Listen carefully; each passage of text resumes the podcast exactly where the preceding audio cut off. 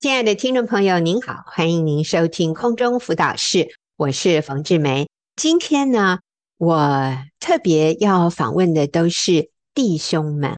那因为常常我们是针对妇女，可是其实我们的听众朋友当中也有不少是男性的。所以今天我们一开始要分享一个见证，是小弟兄。这个小是或小的小，他说你就叫他小弟兄就好了。然后是请他的组长 Eddie 弟兄来回应，我会访问 Eddie 一些问题。下半部的节目也是弟兄提出来的提问，我就请我先生李哥，还有我们的好同工仲达。两位弟兄一起来回应弟兄的提问。那一开始我要播放小弟兄的见证，题目是“找回起初的爱”。结婚后不久，我和太太因为工作分隔两地，每周见一次面，只靠每天几则简讯来维系感情。有时候觉得孤单，我会和一位女同事相约聊天吃饭。虽然没有进一步发展，但我知道心里的寂寞。已经让自己走向情欲的试探。后来我换了工作，搬去和太太同住，但因为工作压力大，每天早出晚归，和太太时常争吵，这样的生活过了三年。有一天，太太突然离家，简讯上写着她想离婚的理由，就是我曾经与女同事的暧昧，对她伤害很大，争吵时对她有很多言语暴力，以自我为中心，不体谅她等等。最后的结论是他已经失去了对我的爱与信任，无法和我一起生活。太太离家以后，我们断了所有联系，陷入恐慌、忧虑、后悔、自责，常常无法入睡。后来透过表姐介绍，我加入了学员弟兄小组，支撑我走过那段最艰难的日子。我每天祷告，真心悔改，自我反省，并且按照小组长的建议。持续给太太发送爱的简讯，即使太太没有任何回应，我也选择不灰心受伤，持续做对的事。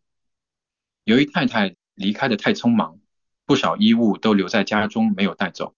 几次祷告后，我决定挑选打包一些衣物送去她的学校。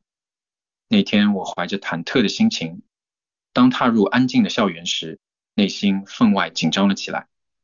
几番打听后，才找到了太太的研究室，打开门的一瞬间，太太竟然就坐在里面自习。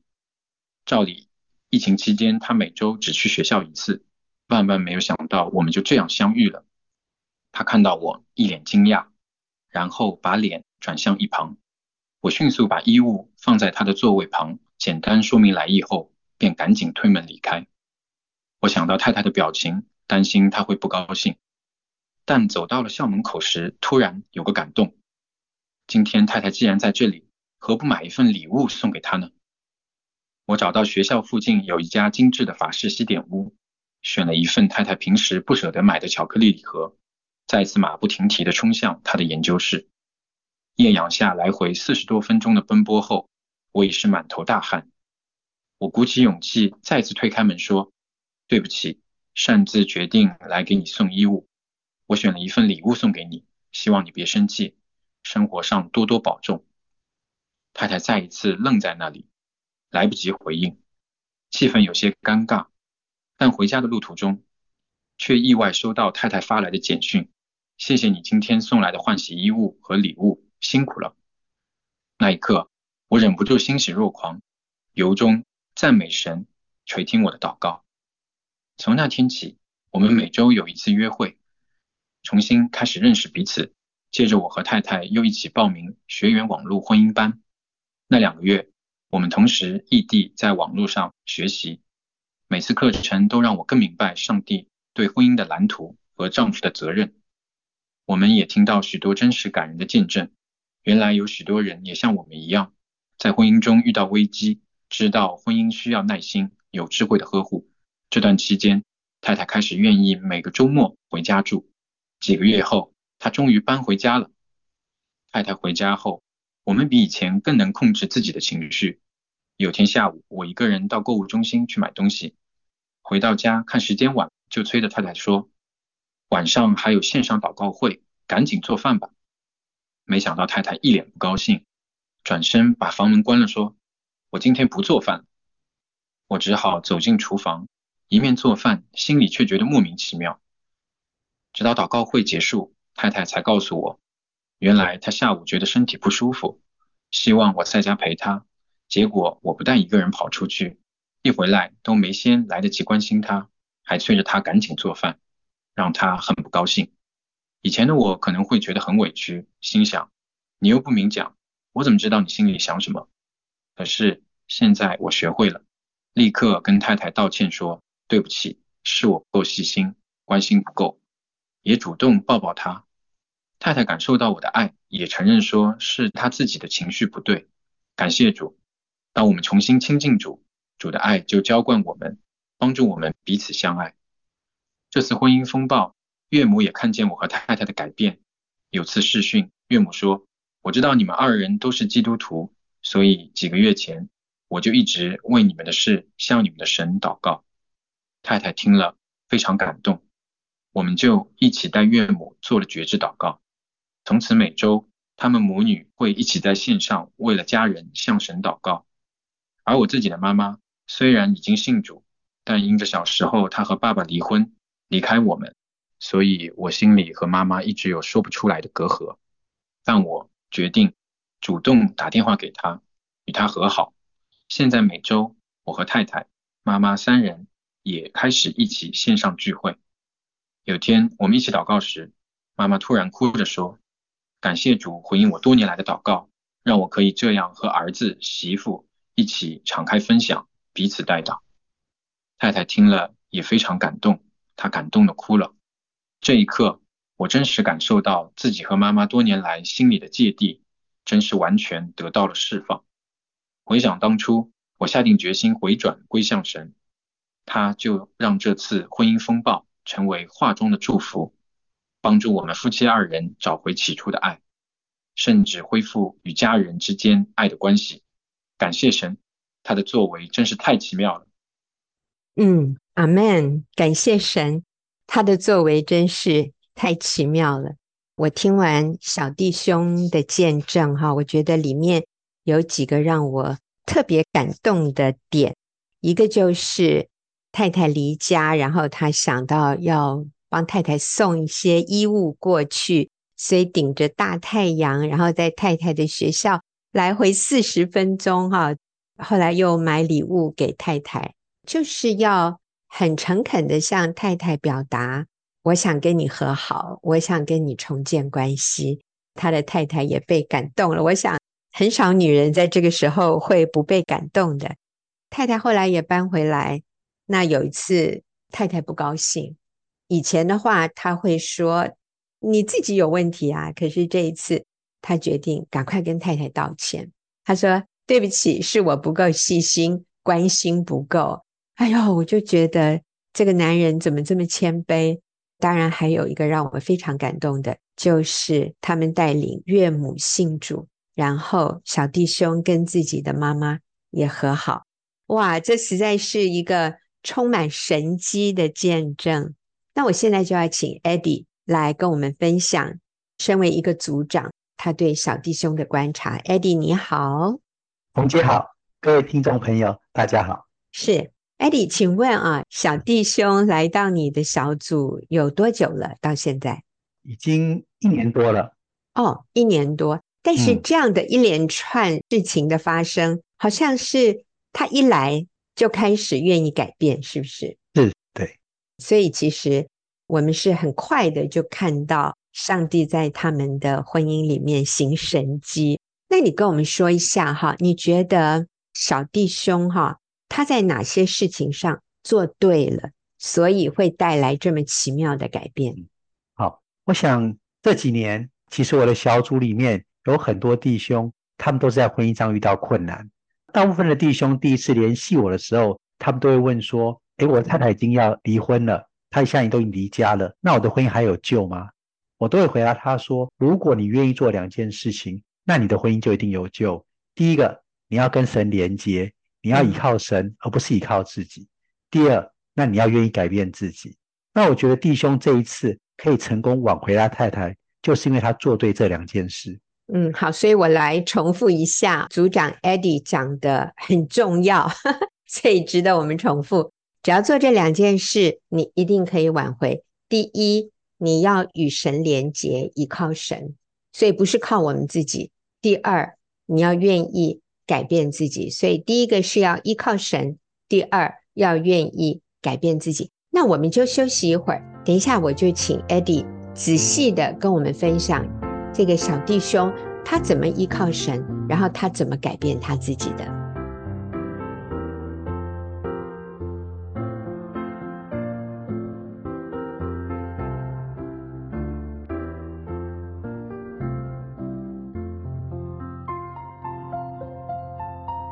好，那现在我就请 Eddie 弟兄来跟我们分享小弟兄他如何依靠神。好，我觉得他自己知道，过去几年他因为工作，其实他离神越来越远了。所以这次经过婚姻的危机，他就下定了决心，他要跟神重新来连接。那那段时间，我真的是看到他每天就是很规律的读经祷告，他也常常会上网去搜寻基督信仰。有关婚姻教导的文章或者是影片，他也知道，他要跟太太恢复关系之前，其实他要先跟上帝恢复关系。为什么？因为我们每一个人的爱都很有限，我们常常会受到情绪的影响，常常也会爱不下去。但是，如果我们每天都有神的话来帮我们充电，那我们就会有从神而来源源不断的爱，还有信心跟盼望。所以那段时间，他就可以持续发简讯给太太。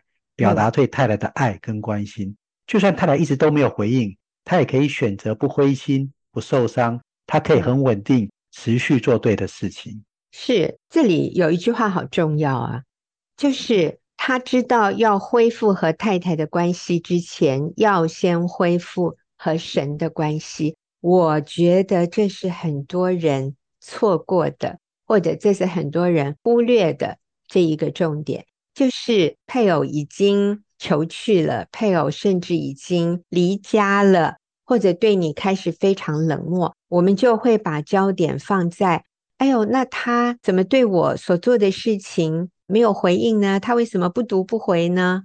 或者已读不回呢？我们的焦点一直放在我跟配偶的关系上。可是小弟兄他的组长 Eddie 说，小弟兄知道要恢复和太太的关系之前。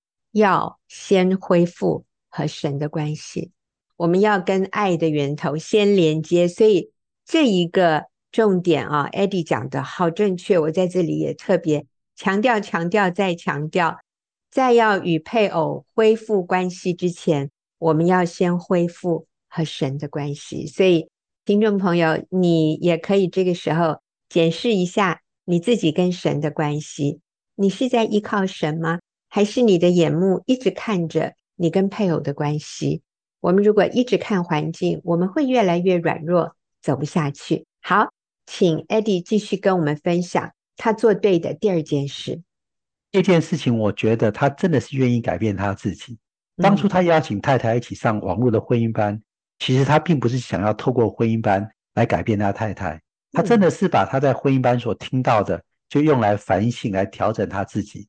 他看到他自己以前哪里没有做好，没有做对，他就愿意为以前所犯的错来道歉。而且当太太愿意给他机会，给每个礼拜有一次的约会时间，他真的是愿意心态归零。他花时间去聆听太太的感受，也重新认知太太的需要。所以他们以前那些误会啊、伤害啊，在一次又一次的深入交谈中，就得到了释放。太太看到他的改变，看到先生愿意尊重他、关心他、爱护他。太太就愿意开始每个周末回家住。几个月以后，太太真的就搬回家了。是我看到 Eddie 分享这个小弟兄的改变，我也观察到小弟兄他是真诚愿意自己改变，而不是在那个五十对五十的关系里，就是我有这样做咯，那你嘞？我我已经向前两步了，你要不要也向前一步啊？或者当我们看到。对方没有向前一步，我都向前三步了，你连一步都不向前，然后我们就觉得还要继续吗？可能就生气了。但小弟兄不是哦，他不是说我都做这么多了，你总要有一点表现吧，或者你总要有一点表示吧，表示你感谢我所做的改变。因为如果我们是存着这样的心态，就是一种五十对五十，你知道吗？对方他会感觉你根本没有诚意，你不是真的愿意改变，你还是跟以前一样。我不要再跟你玩这个游戏。所以，当我们开始计较，哎，他怎么没有回应？然后我们就退缩，这样的情况的时候，这个关系是很难修复的。所以。小弟兄他是真的愿意改变自己，不管太太上了婚姻班有没有改变，或者甚至太太有没有来上婚姻班，小弟兄的焦点不是在太太改变了什么，而是他应该如何继续改变。哎，我这样讲对不对，Eddie？是完全正确，是这个好重要。好，我也请 Eddie 分享一下他的生命什么地方让你最感动。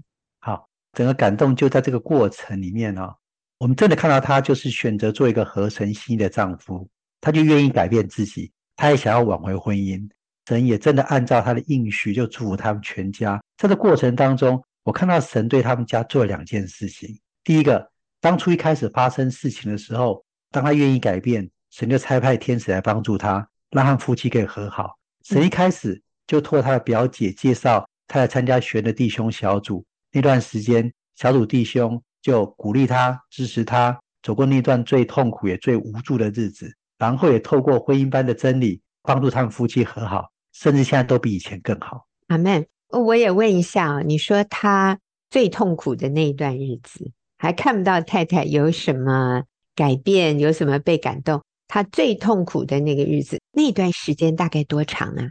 从他来小组到。开始跟太太第一次送礼物，大概中间隔了三四个月。那那段时间他，他对他真的太太完全没有音讯，传任何讯息也都没有回复。是，你知道有的时候我们就会开始胡思乱想，哎，那是不是他那边也交了异性朋友？你知道吗？当我们看到对方都没有回应的时候，我们真的也就容易开始开始怀疑，开始猜忌。然后开始越来越焦虑，但是艾迪，你说上帝也恩待他，让他的表姐介绍他参加学员弟兄小组，他就紧紧的，真的是紧紧跟随，紧紧抓住，应该是每一次都准时上线小组吧？是不是？是是是，对。而且我发现这个小弟兄他很敞开，他很真实，他不会。觉得很没面子，然后不分享它里面的真实的情况，这是不是也是他的一个优点？对，他就是真的愿意敞开来寻求帮助，而没有任何的隐藏，所以他其实是很谦卑的。我想，一个愿意信靠神的人，就会有这样的一个特质：很谦卑、很透明、愿意改变。还有呢，他什么地方感动你？我看到神不止帮助他们夫妻重新这样彼此相爱。我也看到神帮助他们跟家人恢复跟家人之间的爱，真的为了上帝做了美好的见证，所以他们就可以带领岳母来祷告，来决志信主。另外，神也带领弟兄跟他妈妈的和好，弟兄和妈妈多年来心里的芥蒂就完全得到了释放。是小弟兄跟他自己的母亲和好，根据我的了解，就是在他小的时候，爸爸妈妈就离婚，然后是。妈妈离家的，那我相信妈妈当时离开，心里应该也是有非常多的伤痛。呃，我想没有任何一个母亲是愿意离开自己的孩子。当然，很多这些的原因，孩子可能是不了解的哈，但是他心里确实跟妈妈有这样的一种说不出来的隔阂。可是当他信主之后，他愿意主动的去跟妈妈和好。而妈妈也非常感动啊！妈妈是离了婚以后信主的，妈妈多年的心愿，上帝也替她成就了，就是她能够跟儿子媳妇一起敞开的分享，彼此代祷。其实我看到这一段的时候，我是最感动的，就是这个母亲多年的祷告和愿望，上帝成就了，真的是好大的安慰啊！啊。从这个弟兄的见证，其实我最感动就是看到上帝的作为。嗯，我看到上家当中真的是又真又活的神。虽然我们常常有时候会把自己的生活、人生搞得一团混乱，可是神却可以把我们人搞砸的转化成为这种意想不到的祝福。我们看到当弟兄他下定决心回转归向神，神就做了奇妙的事情。神帮助他们夫妻找回起初的爱，神让他们夫妻彼此相爱，神又让他们恢复跟家人之间爱的关系。所以，我们真的看到神，他是使人相爱又使人和好的神。阿门。真的，所以听众朋友，不管你现在的生活你觉得是如何的混乱，可是只要你来到神面前，你搞砸的东西，神有能力可以把它转化成你意想不到的祝福，让我们这些破碎撕裂的关系得到恢复，得到医治。好，我们非常谢谢 Eddie，那我们也休息一会儿，等一下我们就要进入问题解答的时间。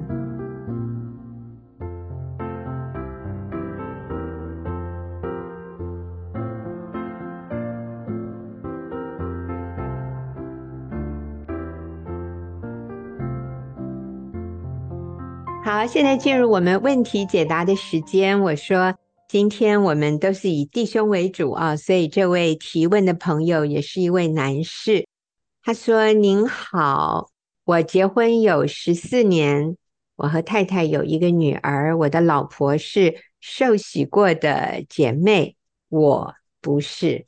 所以这位男士他不是基督徒，可是他太太是基督徒。”他说：“我听空中辅导室有几个月了，所听到大多数都是老公有外遇，可是我的情形相反，是我的老婆有外遇，外遇的对象是他公司的主管，也是已婚有小孩的。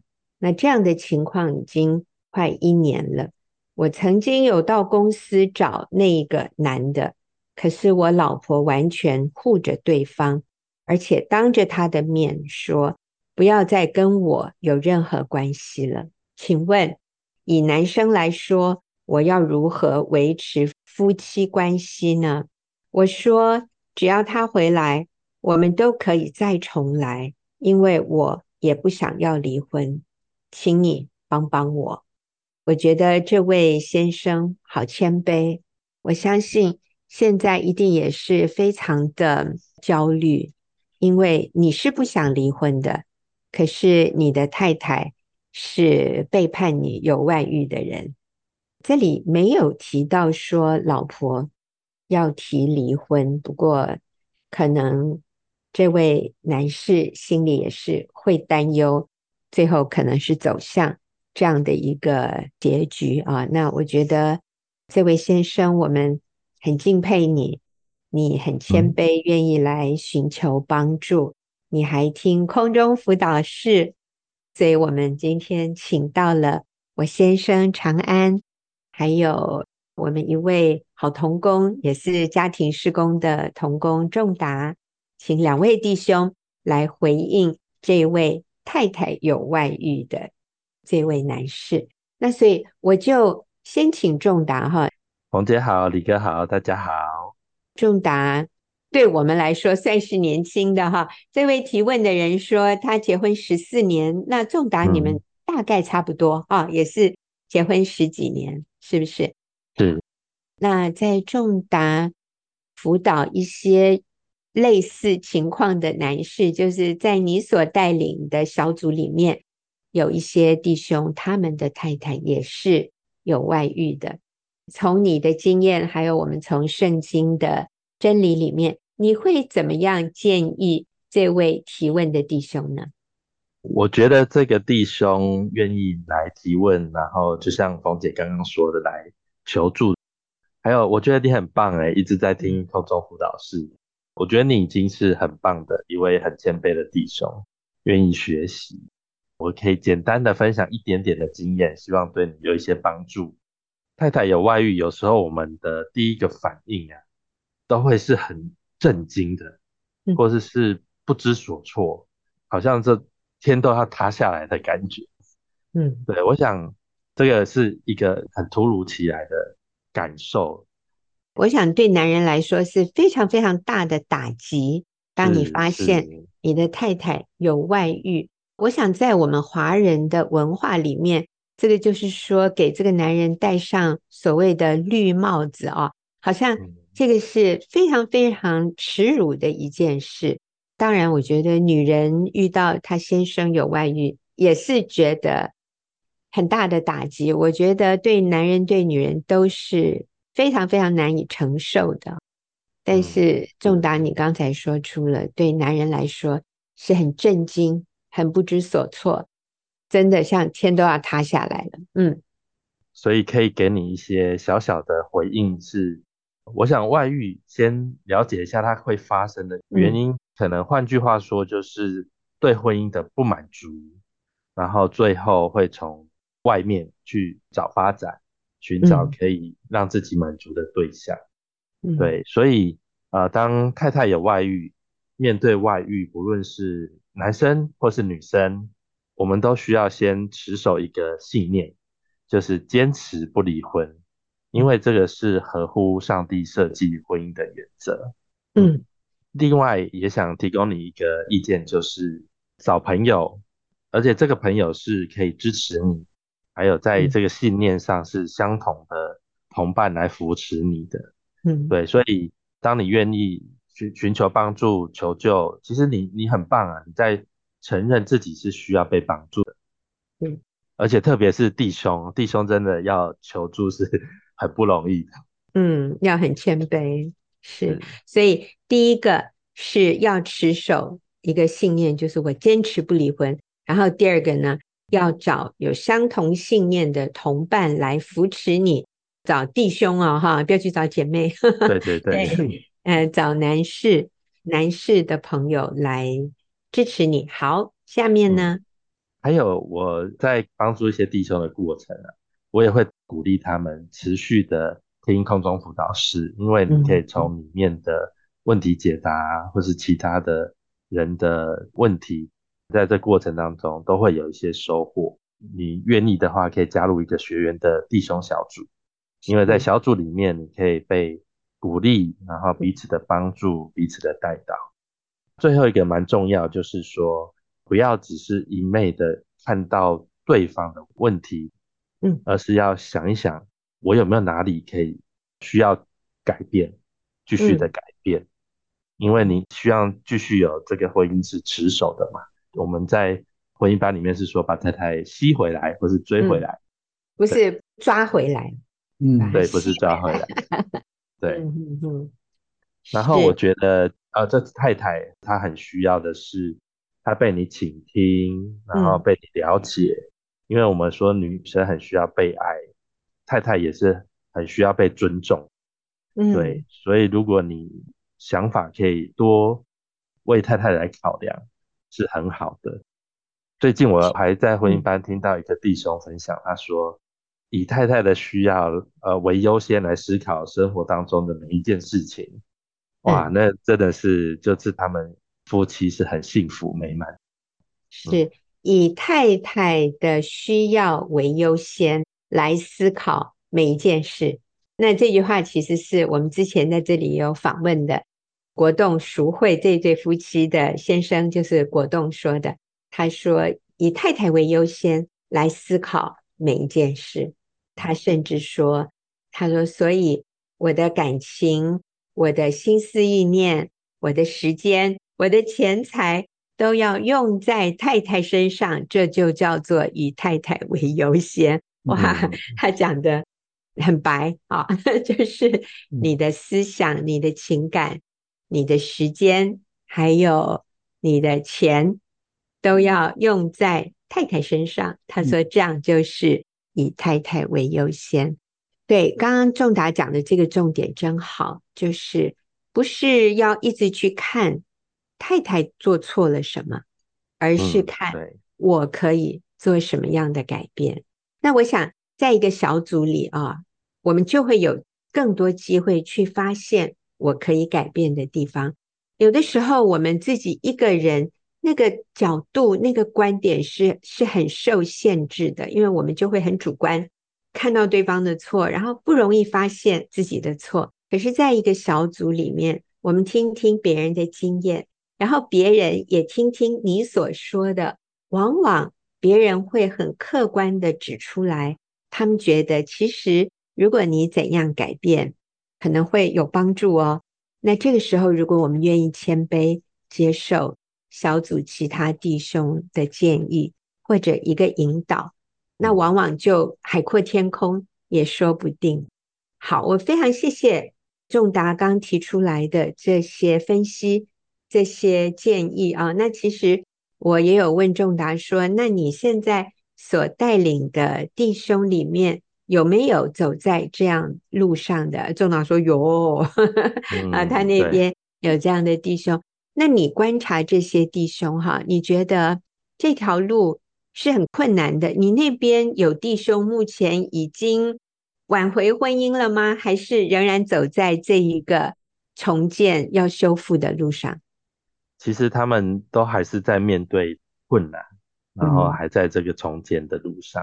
嗯、是，是，所以不是那么容易的哈，就是立竿见影的事。这是一个漫长的过程。话也说回来哦，今天会弄到夫妻反目成仇，然后其中一个要离开。可能也是好多年累积下来的恩怨所造成的结果，所以如果我们想要去挽回，我们也要有心理准备。这是一条漫长的路，但是它是可以很有力量、很有盼望，然后可以越走越轻松、越走越有能力的一条路。但是你要走对的路，你要有对的同伴跟你一起走。所以仲达现在就是陪伴。弟兄们走这一条不容易的路，虽然好像都还没有看到到达目的地，就是关系都还没有修复，可是是有盼望的，而且是可以彼此扶持，就不觉得那么孤单，那么落单，然后那么无力啊，充满无力感，这样的情况就下降了，而且反而是彼此鼓励，觉得很有力量。好。那我们谢谢仲达哈，休息一会儿，等下我就要请我先生长安也对相同的问题来做回应。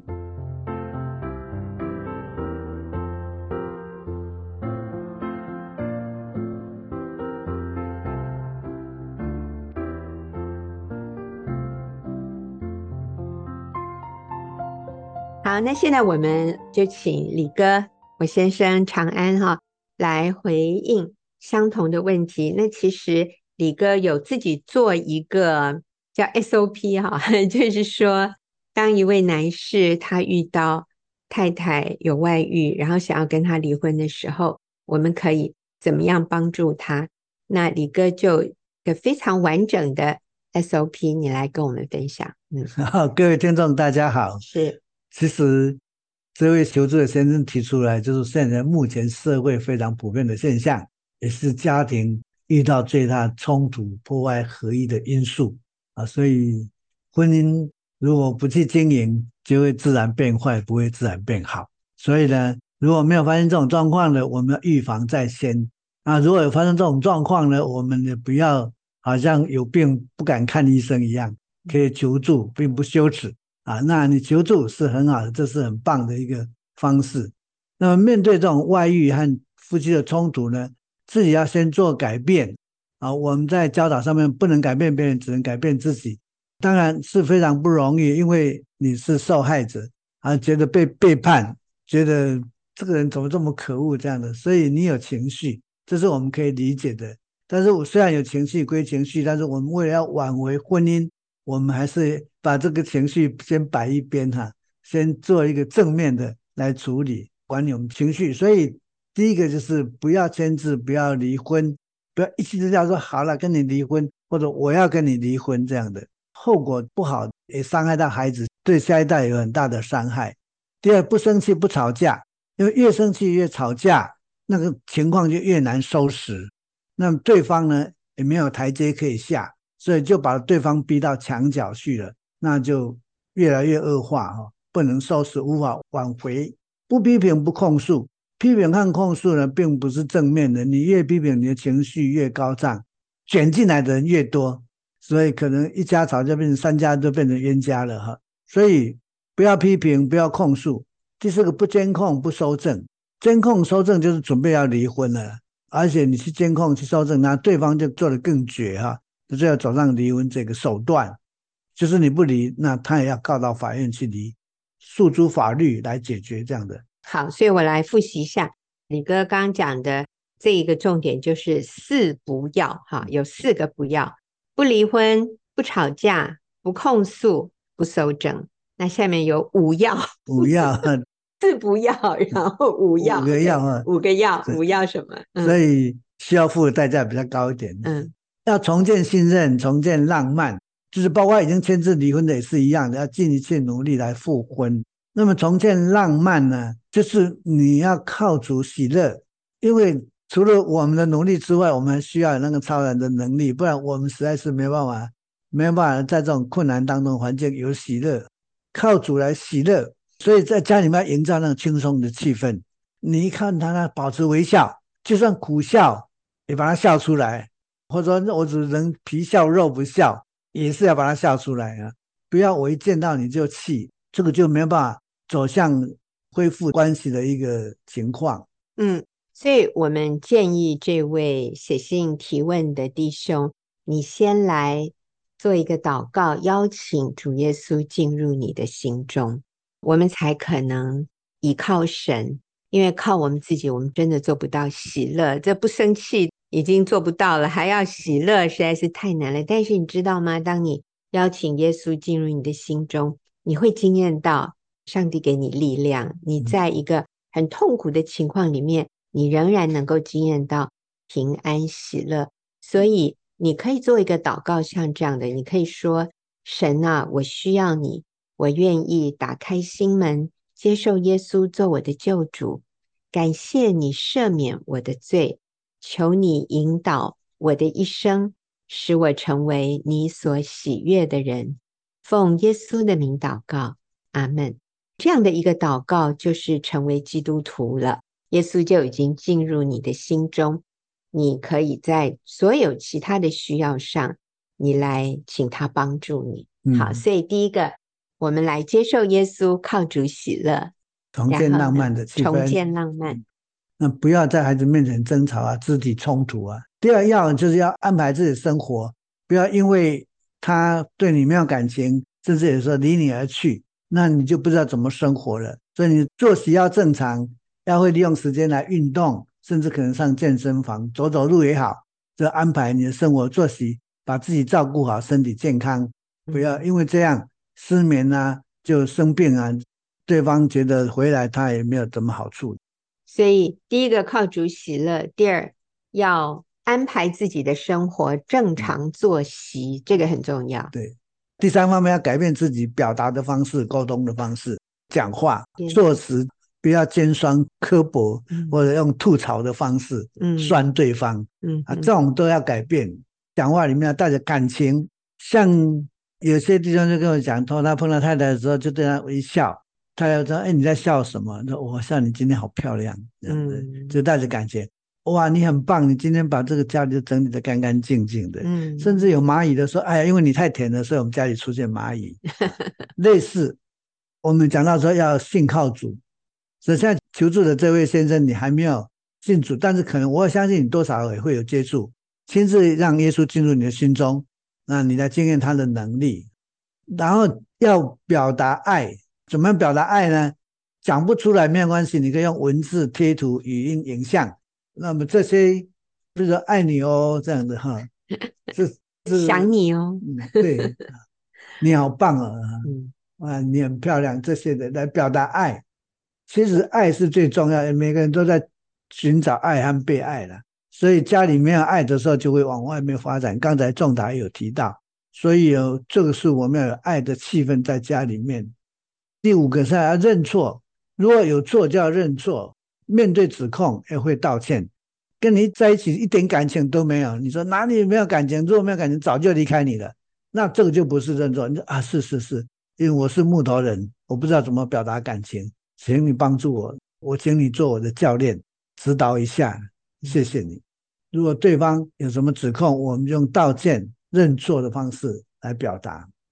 好，我想我们就整理一下刚才长安他讲的啊，四不嘛哈，不离婚、不吵架、不控诉、不搜证。那五要，那要什么？要靠主喜乐，要正常作息，要改变自己，要会表达爱，要随时认错道歉。